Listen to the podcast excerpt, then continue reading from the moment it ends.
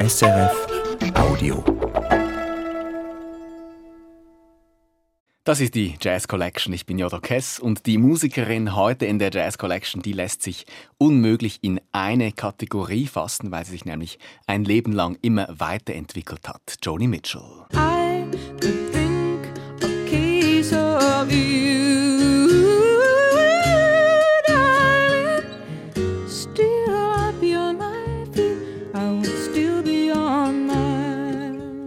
Als Folksängerin und als Singer-Songwriterin ist sie schnell berühmt geworden Ende der 60er Jahre. Das war aber erst der Startpunkt einer langen musikalischen und künstlerischen Reise von Joni Mitchell durch alle möglichen Genres.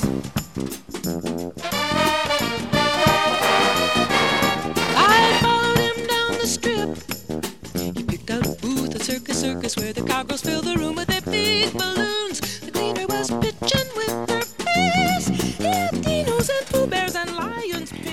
Jazz hat sie auch gespielt, Joni Mitchell, aber auch Rock und Pop und Rock'n'Roll.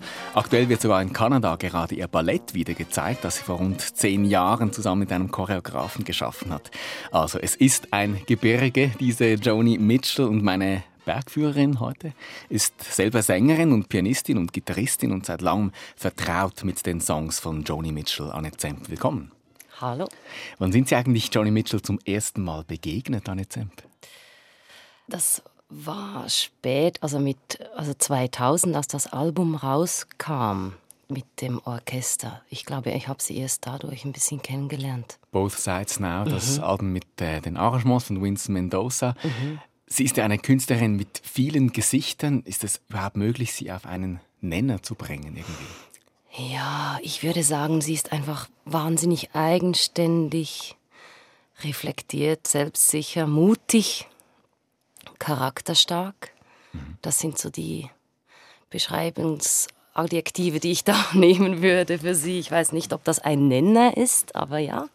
Also eher Eigenschaften von einer eigenständigen Frau Irgendwie Künstlerin. das, das zeichnet sie aus, ja. Ja.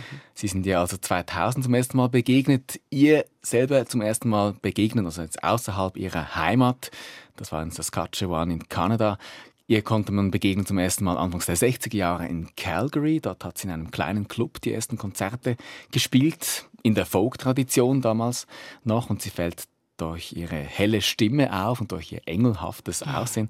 Wir aber jetzt begegnen zum Beginn der Jazz Collection Joni Mitchell zum ersten Mal auf ihrem zweiten Album, das heißt Clouds. Und wir reden dann gleich darüber, was sie zu diesem Zeitpunkt mit Mitte 20 schon alles erlebt hat. Das ist nämlich eine Menge. Hier aber zuerst jetzt I Don't Know Where I Stand.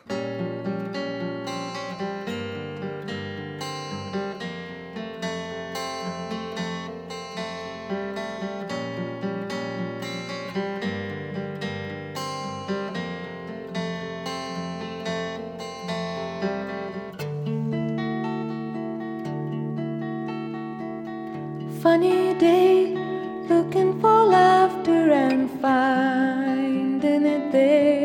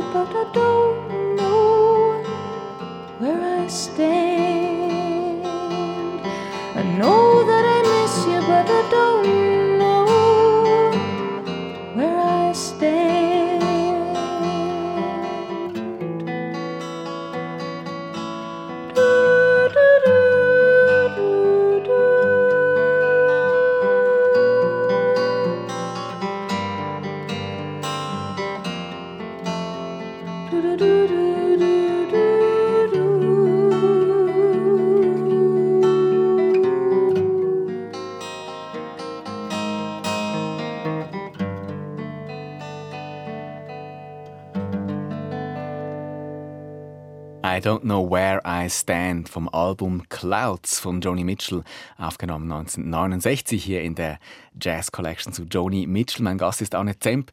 Anne Zemp, das ist ja nicht einer der bekanntesten Joni Mitchell-Songs oder so. Warum haben Sie den an den Anfang gestellt? Also ich finde den einfach wahnsinnig lautmalerisch oder gefühlsstark. Ich habe da einfach so viele Bilder, wenn ich ihn höre, dass ich da hin und weg bin von dem, was da passiert mit mir und wie sie wechselt von den einzelnen Stimmungen in andere Stimmungen. Das finde ich wahnsinnig toll bei diesem Song. Auch der Text, wie der I don't, I Ja, was für eine Geschichte erzählt sie ja, da? was sie, also meine, sie weiß, dass sie jemanden vermisst, aber sie weiß nicht, wo sie genau steht. Das geht mir doch genau gleich manchmal. Oder wahrscheinlich habe ich das eben, ich glaube mich zu erinnern, dass das damals so war bei mir. Deshalb hat es mich dann gepackt. Und das ist ein Effekt, den ganz viele erleben, wenn sie Joni Mitchell hören. Sie erkennen sich selbst darin. Ja. Oder das habe ich mal erlebt, das Gefühl kenne ich. Das habe ich die ganze Zeit, wenn ich sie höre, ja. Es ist hier die Rolle der Liebenden, Sie haben es gesagt, die trotzdem irgendwie immer weiterzieht und wegzieht. Auf jeden Fall weg von einem ruhigen Leben, jetzt nur an einem Ort. Wenn man jetzt das biografisch noch kurz äh, beleuchtet, das ist ja schon sehr nahe an ihrer eigenen Geschichte. Oder in, wir sind hier Ende der 60er Jahre, da hat sie schon sehr viel erlebt. Sie ist aufgewachsen, ich habe es erwähnt, im kanadischen Saskatchewan. Sie hatte mit neun Polio, also Kinderlähmung und war lange im Spital und hat sich mit Mühe erholt. Sie war äh, schon an der Kunstschule in Calgary. Sie ist mit 19 bereits schwanger geworden, hat das Kind zur Adoption freigegeben in der Annahme, dass sie dann eine Existenz aufbauen könnte, um das Kind wieder zu sich zu nehmen, was dann eben nicht klappt. Und dann hier beim zweiten Album Clouds, da ist sie 25, bereits seit zwei Jahren in New York und sie ist schon ziemlich berühmt. Haben Sie eine Vorstellung, wie sie das hinbekommen hat? So jung, schon so berühmt. das, wenn ich das wüsste. ich glaube, da ist auch viel Zufall und Glück dabei, aber dass sie was Besonderes ist, ist klar für mich. Und ich denke, die Leute haben das gespürt. Die Leute haben ihre Songs auch früh schon aufgenommen. Also andere berühmtere Sängerinnen und Sänger haben ihre Songs gecovert. Das war sicher auch ein Teil, dass sie schnell bekannt geworden ist. Eben, sie haben den Song schon ein bisschen beschrieben, was der auslöst in ihnen. Können Sie musikalisch noch ein bisschen genauer festmachen, was diesen Song so speziell macht? Also das ist auf der einen Seite die Stimmung der Gitarre, die da ganz speziell ist, dieses Open Tuning. Was heißt das, da- Open Tuning? Das heißt, man stimmt die Gitarre so, dass wenn man schrummt, dass es dann einen offenen Akkord gibt. Also wenn man von oben nach unten alle Seiten berührt, gibt es einen Konsonantenklang und nicht irgendwie, was bei der normalen Stimmung der Fall ist, in so ein Cluster. Also sie spielt spezielle Stimmungen und mit diesen speziellen Stimmungen dann auch spezielle Akkorde. Sie haben Ihre Gitarre auch dabei, Anne Zemp. Äh, können Sie uns das zeigen, wie das tönt, wie das funktioniert? Ja, das ist aber jetzt nicht die Stimmung von I Don't Know Where I Stand, sondern ich habe die Stimmung gemacht von Both Sides Now. Das, ich prüfe jetzt gleich nochmal die Stimmung hier. Der erste, die, die oberste Seite, also die tiefste, ist ein Ton tiefer gestimmt bei mir. Und ich glaube, beim, Das wäre also ein ein D. anstelle eines E. Ja, genau. Genau. Und da die Seiten frisch beseitigt, die Gitarre frisch beseitigt ist, ist das ein bisschen shaky noch am Anfang. Und das Problem hatte ja Johnny auch einige Male. Also, ich meine nur, bis die Gitarre wirklich stimmt, ist es ein bisschen ein Issue.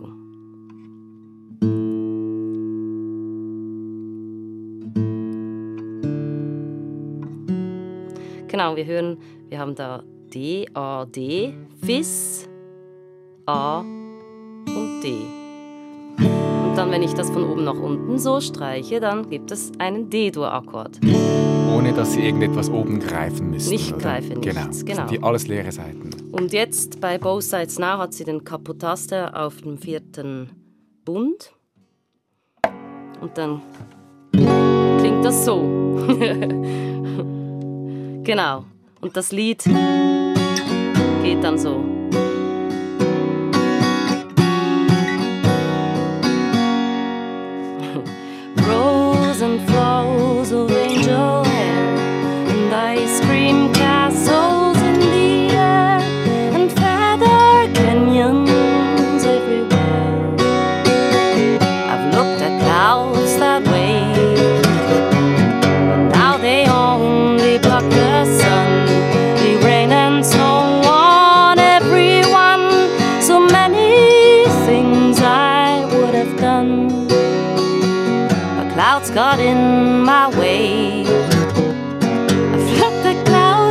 Jetzt hört man, die Gitarre ist schon wieder voll verstimmt.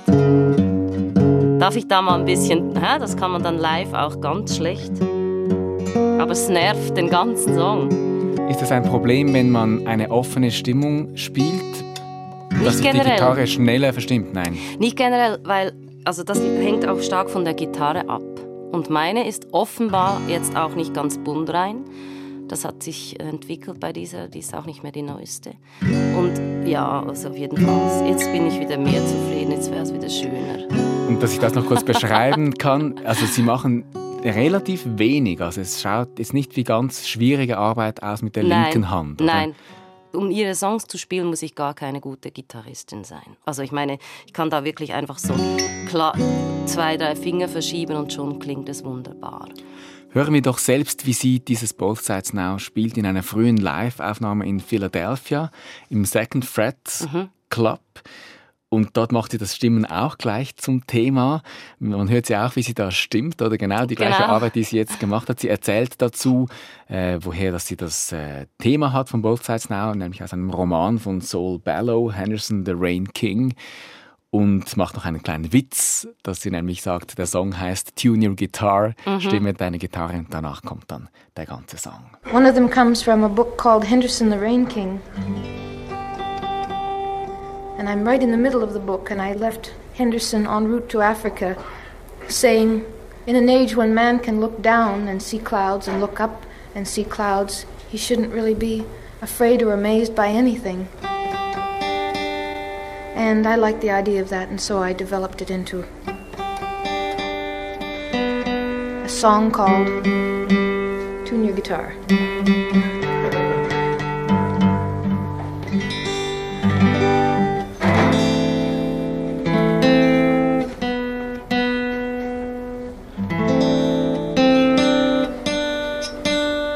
How does that sound to you?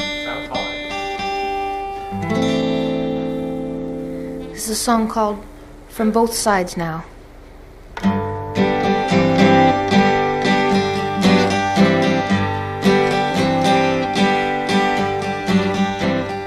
Rose and flows of angel hair, and ice cream castles in the air, and feather canyons everywhere. I've looked at clouds that way, now they only block the sun. They rain and snow on everyone. So many things I would have done, but clouds got in my way. I've looked at clouds from both sides now, from up and down, and still somehow it's cloud illusions I recall.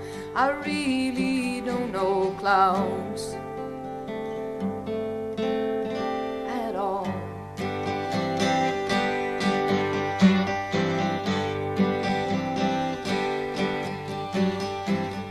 Moons and Junes and Ferris wheels, the dizzy dancing way you feel as every fairy tale comes real. I've looked love that way, but now it's just another show. You leave them laughing when you go, and if you care, don't let them know.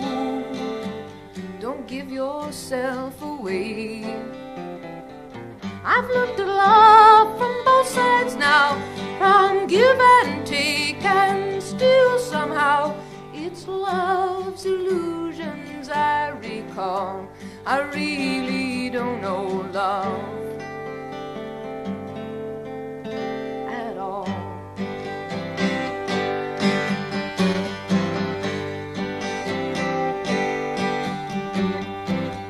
Tears and fears and feeling proud to say I love you right out loud.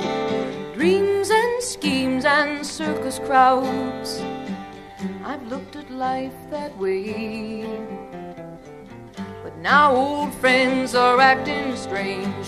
They shake their heads, they say I've changed.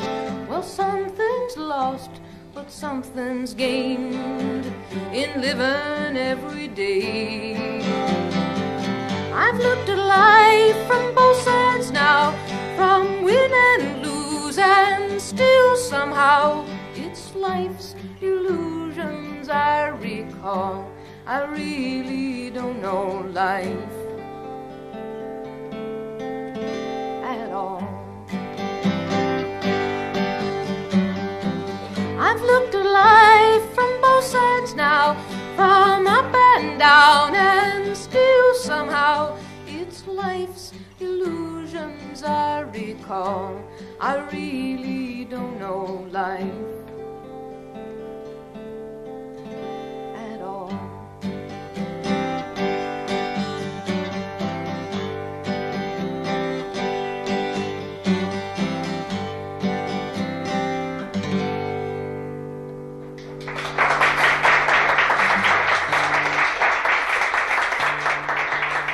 Einer der allerberühmtesten Joni Mitchell-Songs hier, Both Sides Now, in einer Version vom März 1967 in Philadelphia.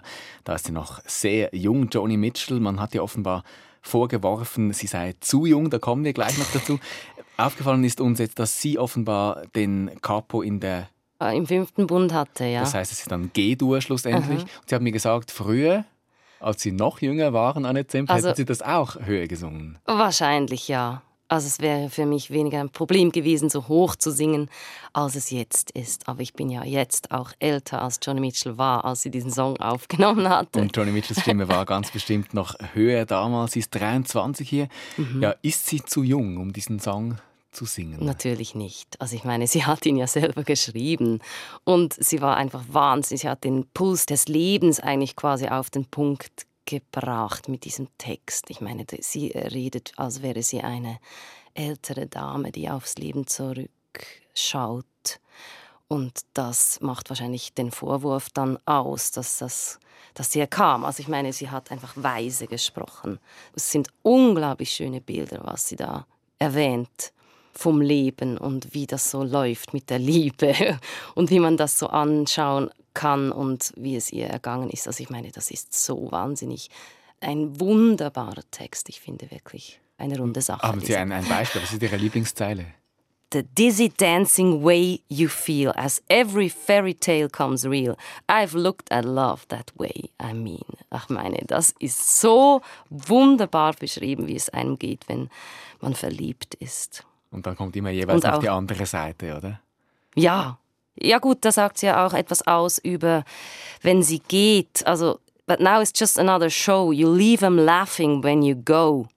Ich bin da nie ganz rausgekommen, ob sie meint, sie lache, weil sie sie gehen lässt am Schluss der Beziehung, oder lachen die, weil sie geht. Vielleicht lässt es auch in der Schwebe, damit man sich die Frage stellen kann. Genau, was ich daraus nehme, ist einfach, dass man nach einer Beziehung wie anders darauf zurückschaut. Es sind also auf jeden Fall berührende Texte, die Joni Mitchell auszeichnen, jetzt neben auch der Musik, die wir vorhin angeschaut haben, mit diesen Akkorden. Und genau dieses Geheimnis der Songs, dass die irgendwie eine Seite in den Menschen berühren, die werden auch ein bisschen zu einem Problem für Joni Mitchell in der Zeit. Sie wird wahnsinnig berühmt, die Leute stellen sie auf ein Podest und dies, mit diesem Star-Kult hat sie offenbar Mühe. Wie war das für Joni Mitchell? Das weiß ich natürlich nicht, weil ich nicht sie war oder nicht sie bin. Ja, also ich kann mir das schon vorstellen, dass das komisch war für sie. Ich habe da das Interview gesehen im BCB, glaube ich, heißt das, wo sie erzählt, wie schwierig das war oder wie schwierig das ist für sie, wenn man sie versucht zu verstehen oder zu lesen und dass sie damit so Mühe hat, weil sie findet, in den Texten und im Song ist das, was sie zu sagen hat und wer sich da erkennt, der hat das richtig verstanden und nicht, wer versucht, sie zu sehen darin. Also das äh, kann ich mir sehr gut vorstellen, dass das auch einfach für sie anstrengend war. Und genau dieses Zitat habe ich hier auch noch herausgeholt aus diesem Interview. The trick is, if you listen to that music and you see me, you're not getting anything out of it. If you listen to that music and you see yourself, it'll probably make you cry and you'll learn something about yourself, and now you're getting something out of it. Also eine kleine Anleitung zum Joni Mitchell hören. Man soll hm. nicht zuhören und sie sehen, sondern eben sich selber sehen. Ja, aber darf ich da lernen. vielleicht Ihnen ins Wort fallen? Weil ich finde, das ist ja immer auch bei der Musik. Nicht nur bei Joni Mitchell hören, sondern Musik an sich ist etwas, das man eigentlich so verstehen soll. Oder da muss man nicht mit dem Intellekt rangehen, sondern mit dem Herzen und mit dem Körper. Also, Kann man etwas lernen aus Ihren Songs? Ja, für sich schon das, das Leben zu verstehen oder so einen Leitsatz vielleicht rausnehmen. Das kann einem schon weiterbringen, ja, auf jeden Fall. Ende der 60er Jahre sind wir. Ende der 60er Jahre ist Johnny Mitchell unter anderem mit dem Singer-Songwriter Graham Nash zusammen.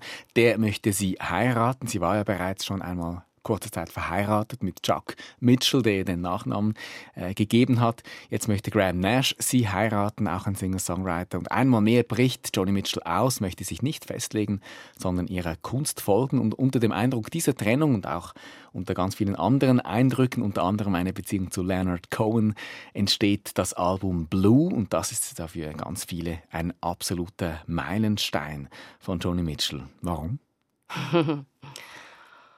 Sie hat einfach einmal mehr gesagt, was sie fühlt und das in Melodien verfasst und damit mit der Gitarre nach Stimmungen gesucht, die dazu passen. Ähnlich wie sie es in den Bildern macht. Und das war damals bahnbrechend. Und unser Beispiel aus Blue hier ist A Case of You.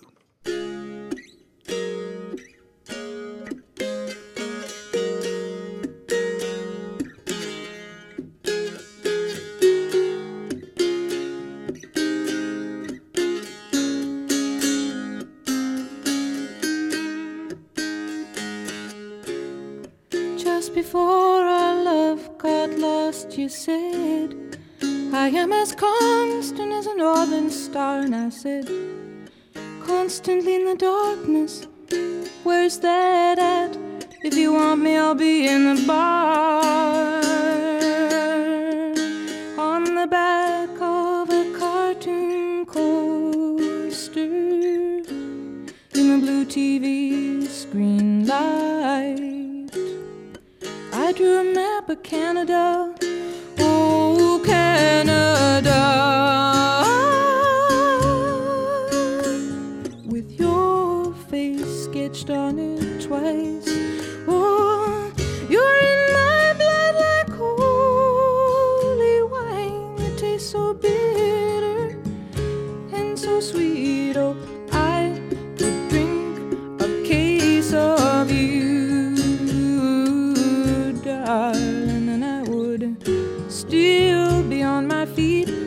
I would still be on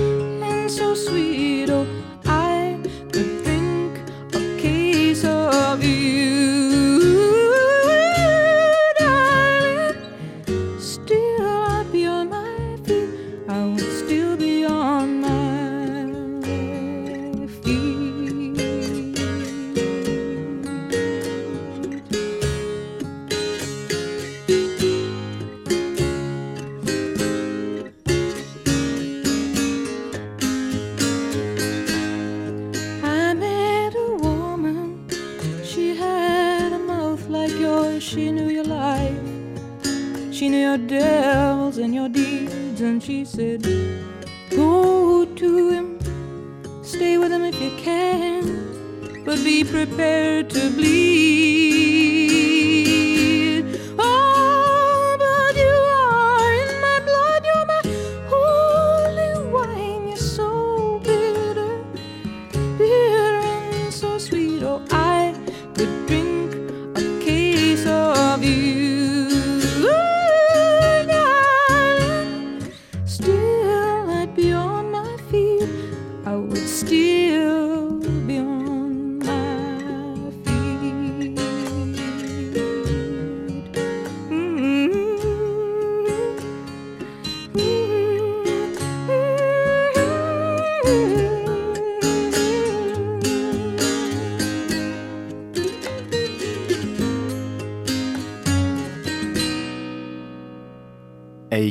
Of You. Joni Mitchell von ihrem Album Blue von 1971. Das Album ist ein Phänomen Anfangs der 70er Jahre und es ist im Grunde auch ein Startschuss in ein phänomenales Jahrzehnt für Joni Mitchell. Zu Beginn dieses Jahrzehnts eben ist sie diese gefeierte Singer-Songwriterin, die ihr das Innerste nach außen kehrt und trotzdem Kunst damit macht. Und am Schluss von diesem Jahrzehnt, das werden wir dann gleich noch hören, ist sie in einer interstellar besetzten Jazzband unterwegs. Anne Zemp, können Sie sich jetzt diese Entwicklung erklären, von Solo zu Band? Ich kann mir höchstens vorstellen, dass sie wahnsinnig Lust darauf gehabt hat, mit anderen Musik zu machen und auf der Bühne zu stehen. Und ich meine, sie hatte das Glück, dass die wirklich interessiert waren, mit ihr zu spielen. Sie war ja begehrt. Als Songschreiberin, als Sängerin auch. Eben, sie könnte eigentlich auch sagen, alleine bin ich flexibler und verdiene erst noch mehr Geld, oder? Ja, das wäre natürlich verlockend, aber ich denke, da ist mehr dahinter, dass sie sich nicht labeln lassen wollte. Also sie suchte wieder etwas Neues und sie wollte sich weiterentwickeln. Das kann man ein bisschen raushören, wenn man sie beobachtet in ihren Interviews und so. Und wenn man sieht, wie sie musikalisch weitergeht, in großer Geschwindigkeit, dann kann man das wahrscheinlich auch ablesen. 1974, also nur ein paar Jahre nach Blue, kommt das erfolgreichste Album überhaupt von ihrer Karriere, das heißt Court and Spark. Da nimmt sie mit einer ganzen Band auf, das ist der LA Express und den Saxophonisten Tom Scott. Und dann spielt sie auf dem 1976er Album Hey Gira zum ersten Mal mit dem Bassisten Jaco Pastorius. Und der spielt dann auch noch eine wichtige Rolle auf dem Album. Mingus, das ist der Bassist ebenfalls, Charlie Mingus, der so geht die Geschichte, im Sterben liegt und noch mit Joni Mitchell etwas machen möchte. Wahrscheinlich, weil er sie so bewundert als Songwriterin. Er schreibt Melodien für sie. Der nennt diese Melodien Joni 1 bis 6 und äh, sie schreibt dann Texte dazu und stellt sich eine Band zusammen. Im Vergleich jetzt musikalisch, Annette Zemp, wie tönt sie in diesem komplett anderen Kontext in der Band? Also sie hat ja selber auch gesagt, sie ist keine wirkliche Jazzsängerin. Also das habe ich gehört. Und ich finde aber, sie macht es wahnsinnig gut. Also ich Sie meine, finden, sie ist eine Jazzsängerin. also ich weiß doch nicht, ich meine, was ist man, was ist man nicht? Eben, das geht ja genau ins Gleiche. Da bin ich auch sehr allergisch, wenn man jemanden in eine Schublade stellen oder einen Stempel drauf tun möchte. Und das hat sie auch. Also ich meine, ja, das kann sie. Natürlich kann sie das. Sie ist wahnsinnig flexibel mit ihrer Stimme. Sie kann da sich äh, wahnsinnig komplexe Melodien merken und sie kommen immer wie aus einem Guss irgendwie. Es ist toll, sie da zu hören. Es ist einfach, ja, es ist Jazz. Und es ist eine witzige Geschichte auch. Der Dry Cleaner from Des Moines erzählt, wie das Ich in diesem Text äh, Glücksspiel versucht und einfach einen anderen, eben diesen Mann aus dem Putzinstitut beobachtet, der immer nur Glück hat und sie hat immer nur Pech. Hier ist Johnny Mitchell, 1979, The Dry Cleaner from Des Moines.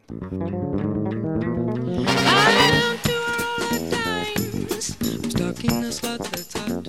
I keep hearing bells all around me, jingling the lucky jackpots. They keep you tantalized.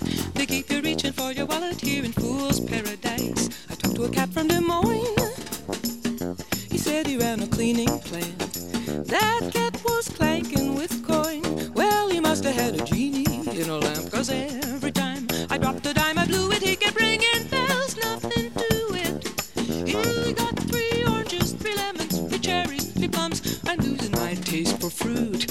Watching the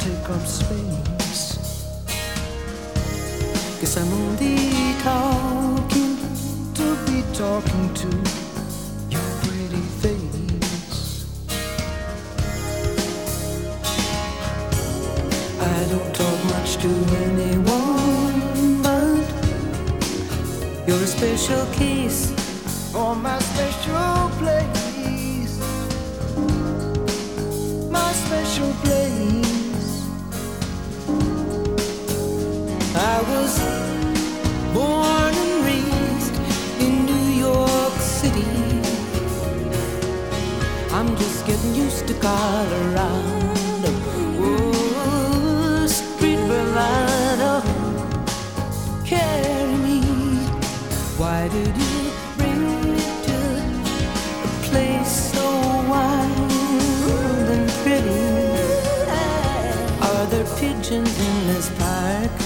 Muggers after dark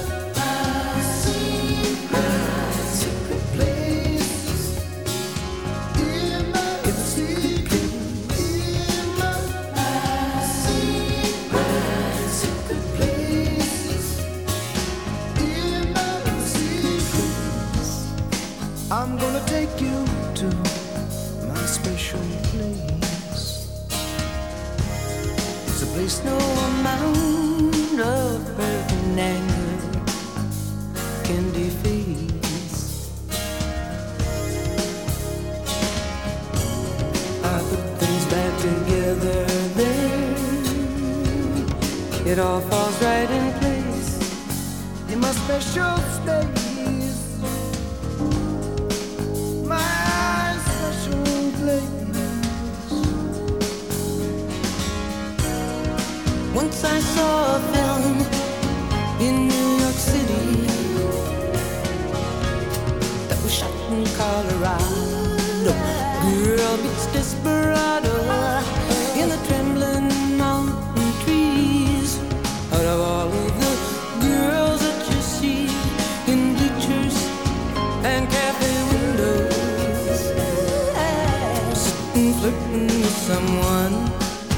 to have some fun.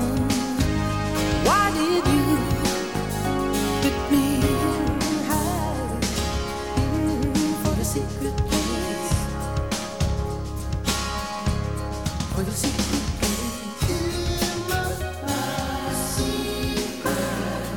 My Secret Place vom Johnny Mitchell Album Chalk Mark in a Rain. Hier in der Jazz Collection zu Johnny Mitchell. Mein Gast ist Annette Zemp. Annette Zemp, ganz zu Beginn habe ich vom Gebirge Johnny Mitchell gesprochen. In welcher Berglandschaft sind wir jetzt hier gelandet? Also wir sind in den 80er Jahren gelandet mit den Synthes und mit den Background-Chören und so. Ich finde das eine tolle, tolle Epoche. Es ist ein Duo hier mit dem Sänger Peter Gabriel. Es gibt auch andere Duos auf derselben Platte, wo sie Leute eingeladen hat. Das könnte man ein bisschen provokativ fragen, warum jetzt macht sie das? Warum stemmt sie das nicht einfach alleine als Sängerin? Weil es einfach Spaß macht. Ist viel lustiger, mit jemandem auf der Bühne zu stehen, der auch was zu sagen hat. So. Und die Musik eben, Sie haben jetzt äh, lachen müssen, weil das 80er Jahre Klischee ist ja, dass es äh, viele Musik gibt, die den Test der Zeit schlechter überstanden hat als andere. Sie finden das jetzt hier eine tolle Produktion. Ja, also es ist, äh, ja, es ist immer noch eine 80er-Jahre-Produktion natürlich, aber ja, es ist ein Zeitdokument, das auf jeden Fall ein gutes. Man kann über die Musik dieser Zeit also verschiedener Meinung sein. Das hört man auch, wenn man sich Reaktionen von damals auf ihre Alben anhört. Die waren sehr verschieden. Auch schon Ende der 70er Jahre waren sie verschieden. Aber ihre Texte, die sind kaum je negativ kritisiert. Die kommen nie in die Negativkritik. Was ist die Qualität von diesen Texten? Sie sind einfach so ehrlich, dass man da gar nicht daran rütteln muss. Was soll man jemandem sagen, der die Wahrheit sagt? Was soll man da dazu sagen? Es könnte ja auch peinlich sein, oder? Man könnte eine Wahrheit erzählen, die niemand hören möchte. Aber sie scheint das offenbar immer so Sie bringt es trotzdem auf den Punkt, ja. Wie macht sie das? Weiß doch nicht, wie sie das macht. das ist schön. Also, Aber Sie kennen Ihre Texte, oder? Sie wissen, wenn Sie sie lesen, was kommt Ihnen entgegen? Wenn Sie es, sind Texte- einfach, es sind einfach sinnbildliche Bilder über das Leben. Sie erzählen unerschrocken Situationen. Sie beschreiben unerschrocken Gefühle, Diskriminierungen oder andere oder Umweltprobleme. Sie hat alles drin. Sie hat keine Furcht, das zu erzählen. Und das ist das Wunderbare daran. Sunny Sunday heißt der nächste Song, den wir uns vorgenommen haben vom Album Turbulent Indigo. Wie spielt hier denn Musik mit dem Text zusammen? Also wunderbar. Ich meine, das ist eine absurde Melodie. Ich kann sie manchmal. She pulls the shade, it's just another sunny Sunday. She waits for the night to fall. Ich meine, das ist so eine schwierige. Ist kein, kein gute Nachtlied, oder? keine, ja genau. Es ist noch oft so in ihren Songs. Die Melodien sind sehr speziell angelegt. Also nicht nur bequem zum Singen, sondern sie beschreiben eigentlich eine Stimmung. Und das zusammen mit der Gitarre natürlich. Und deshalb gibt es zusammen ein Cluster, das für mich immer wie ein vollständiges Bild da erscheint und auch genau direkt ins Herz kommt. Und deshalb finde ich, man kann es nicht auseinandernehmen. Wir haben viel von Bildern jetzt gesprochen, muss Mhm. man erwähnen, dass sie selber ja auch Malerin werden wollte zu Beginn und auch das ganze Leben lang gezeichnet und gemalt hat, auf Mhm. un unglaublichem Niveau eigentlich. Hier Sunny Sunday, wie holt diese Stimmung den Text ab oder worum geht es in diesem Text? um jemanden, der alleine ist und jeden Abend mit der Pistole den Gang runterschießt und versucht, die Straßenlaterne zu treffen. Und aber eigentlich trifft sie nie. Und sie macht das immer wieder. Jeden Abend schließt sie die Rollladen und gibt sich in diese Position. Ein Kreislauf des Lebens für diese einsame Person beschreibt sie eigentlich.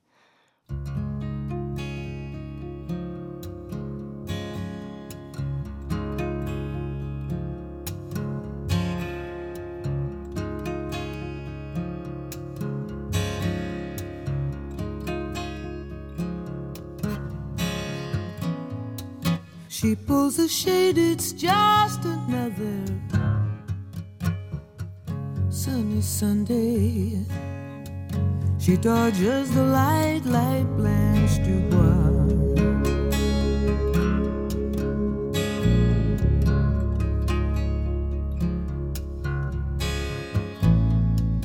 Bright colors fade away on such a sunny Sunday. She waits for the night to fall.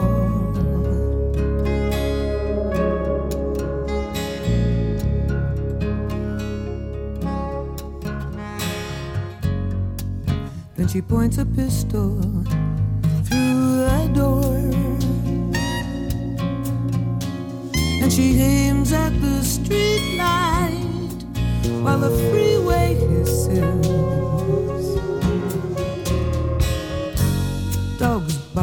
The gun falls to the floor.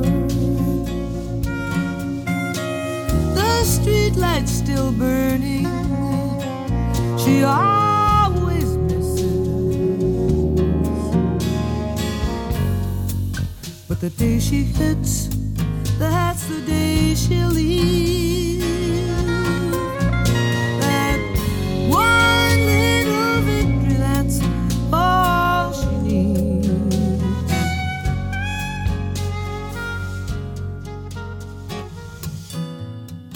She pulls the shade, it's just another sunny Monday. She waits for the night to fall.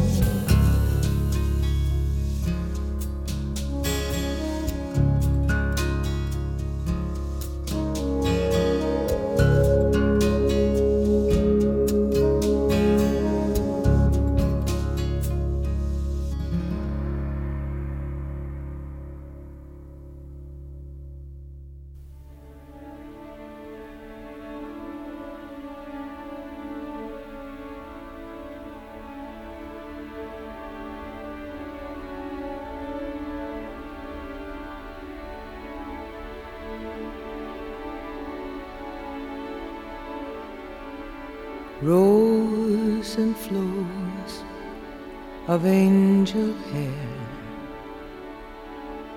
and ice cream castles in the air, and feather canyons everywhere. Looked at clouds that way. But now they only block the sun. They rain and they snow on everyone. So many things I would have done. But clouds got in my way. I've looked at clouds from both sides now, from up and down, and still somehow it's cloud illusions I recall. I really don't know clouds.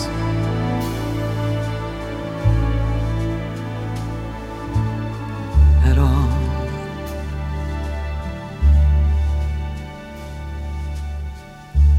moons and Junes and Ferris wheels. The dizzy dancing way that you feel as every fairy tale comes real. I've looked at love that way. But now it's just another show and you leave them laughing when you go.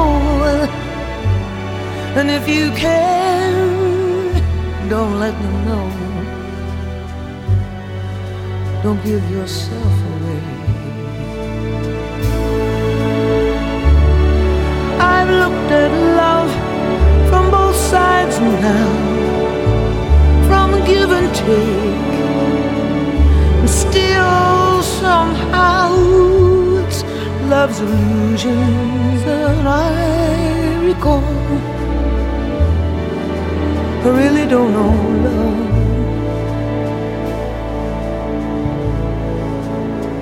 I really don't know love at all.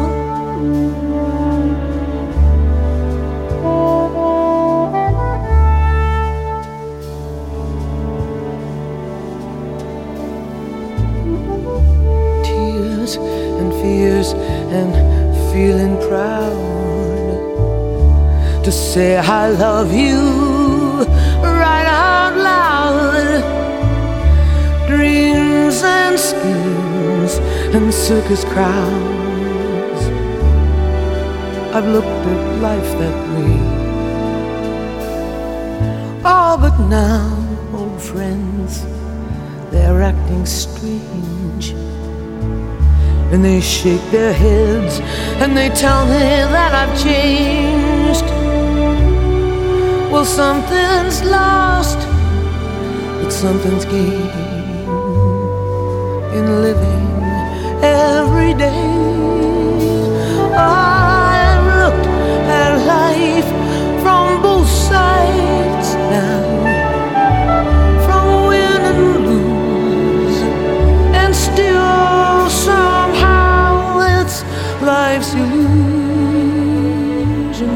I recall. I really don't know life at all.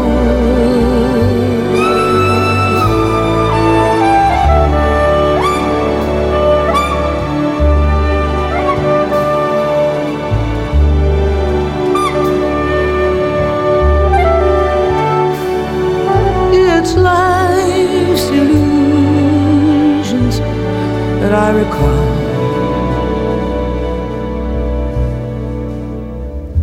I really don't know life. I really don't know life at all.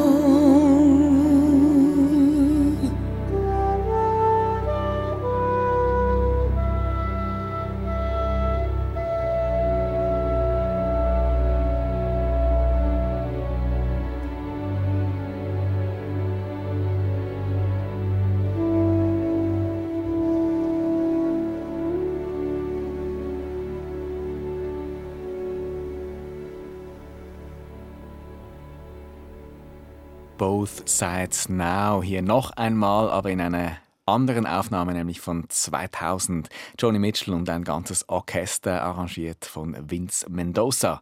Und wir haben darüber geredet, Annette Zemp. Äh, zuerst haben Sie gesagt, das war meine erste Begegnung mit Johnny Mitchell, aber es war gar nicht so. Ja, also mir ist dann noch in den Sinn gekommen, dass eigentlich die Person, die mich zu Johnny Mitchell gebracht hat, ist eigentlich Wolfgang Zwiauer gewesen. Damals an der Jazzschule in meiner Ausbildung hatte er einen Workshop angeboten und da war ich dabei. Ich meine, die Songs habe ich vom Fleck weg geliebt und ich habe sie damals kennengelernt. Und wir haben da ein gemischtes Repertoire gemacht, also von, von allen Epochen ein bisschen was. Ich meine, bis dahin war das Album ja dann noch nicht da, aber die restlichen Sachen, so Sunny Sunday, My Secret Place, I Don't Know Where I Stand. Das haben Sie alles Das haben in wir diesem damals- Workshop gespielt. Ja. Ein weiterer Bassist fällt mir gerade auf. Jaco Pastorius war wichtig für Johnny Mitchell, Charlie Mingus war wichtig für Johnny Mitchell, Larry Klein haben wir gar nicht erwähnt, der Bassist, mit dem sie in den 80er Jahren zusammen waren und jetzt für Sie Wolfgang Zwiauer, der Bassist, der Sie äh, zu diesen Johnny Mitchell Songs gebracht hat. Ja, ich habe da voll gefühlt. Ich habe sie, ich habe die Johnny Mitchell voll gefühlt. Also ich habe wirklich gefunden, also diese Songs, die liegen mir so wahnsinnig gut. Also ich habe das so gespürt. Das hat da ein bisschen was bewegt in mir. Deshalb. Und speziell diese Aufnahme jetzt Both Sides Now, wir haben jetzt ja beide Versionen gehört, die Singer-Songwriter-Version Mhm. in einer Aufnahme von 67 und jetzt 2000. Also das sind ja mehr Ein als 30 Jahre später. Ja, was ist der Unterschied oder wie vergleichen Sie das? Ja, also einerseits ist ihre Stimme natürlich eine oder mehr- mehrere Oktaven gesunken.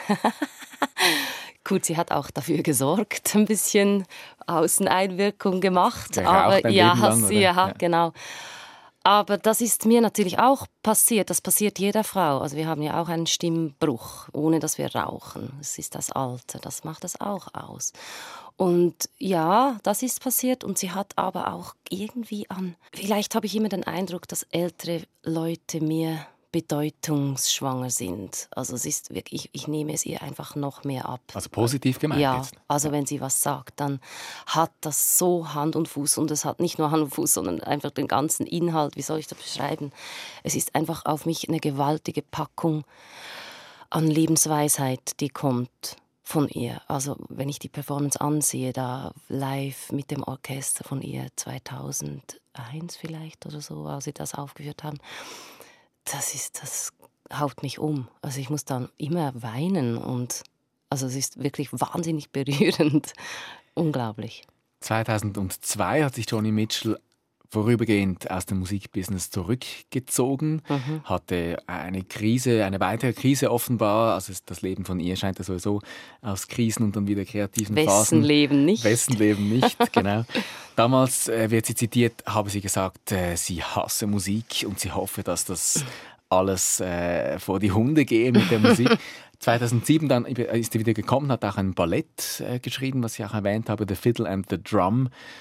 Und 2007 auch kommt eine weitere Platte, die haben wir jetzt noch im Ärmel. Hier, die Platte heißt Shine. Zuerst aber herzlichen Dank, Anne Zemp, dass Sie hier waren, auch Ihre Gitarre Danke mitgenommen haben.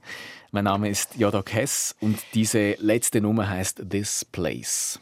Was können wir dazu jetzt noch sagen? Das ist äh, beim Starbucks rausgekommen.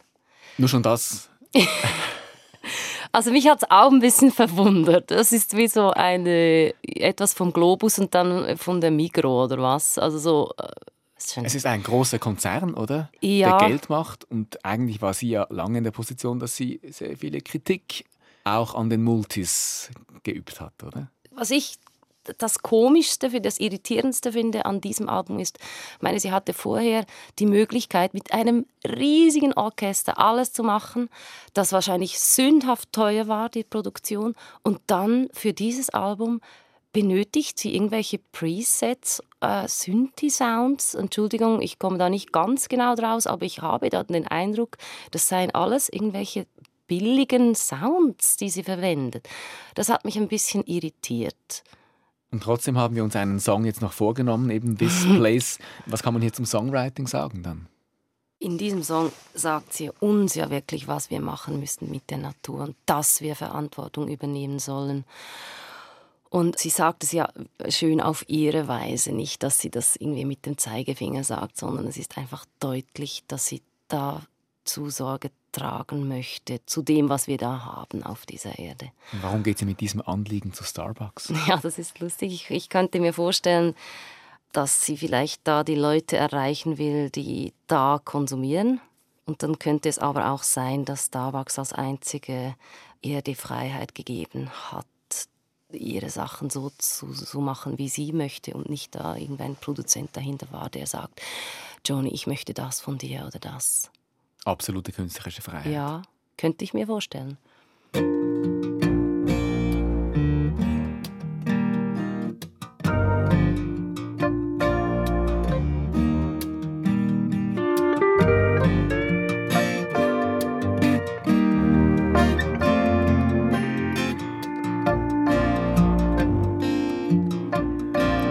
sparkle on the ocean.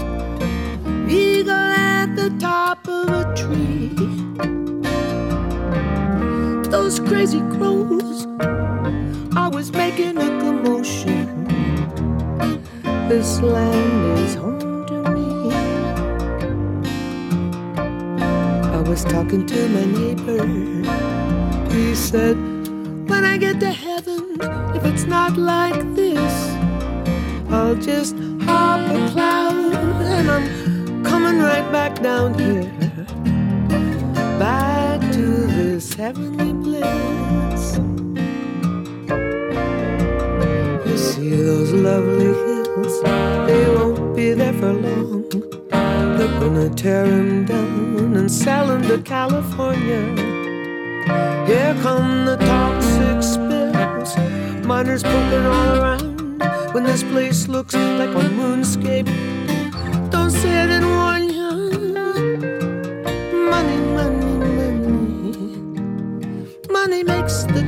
come down. It makes mountains into molehills. Big money kicks the wide, wide world around. Blackberry in the orchard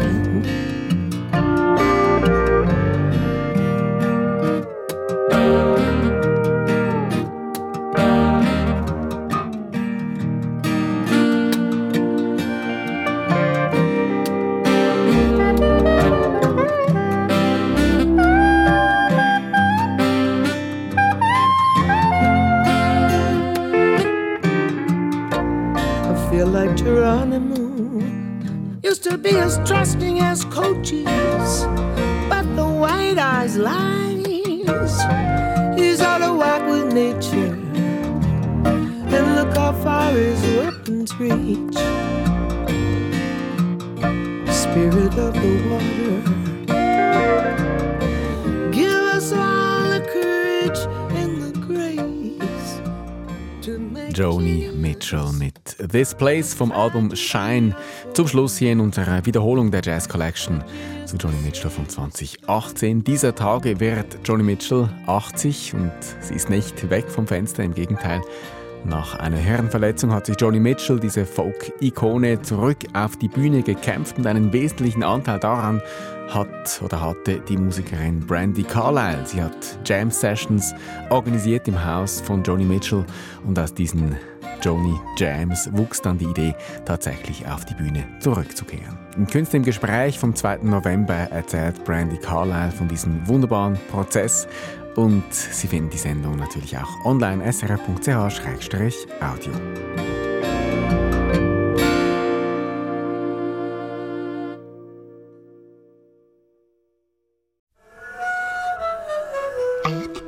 SRF Audio.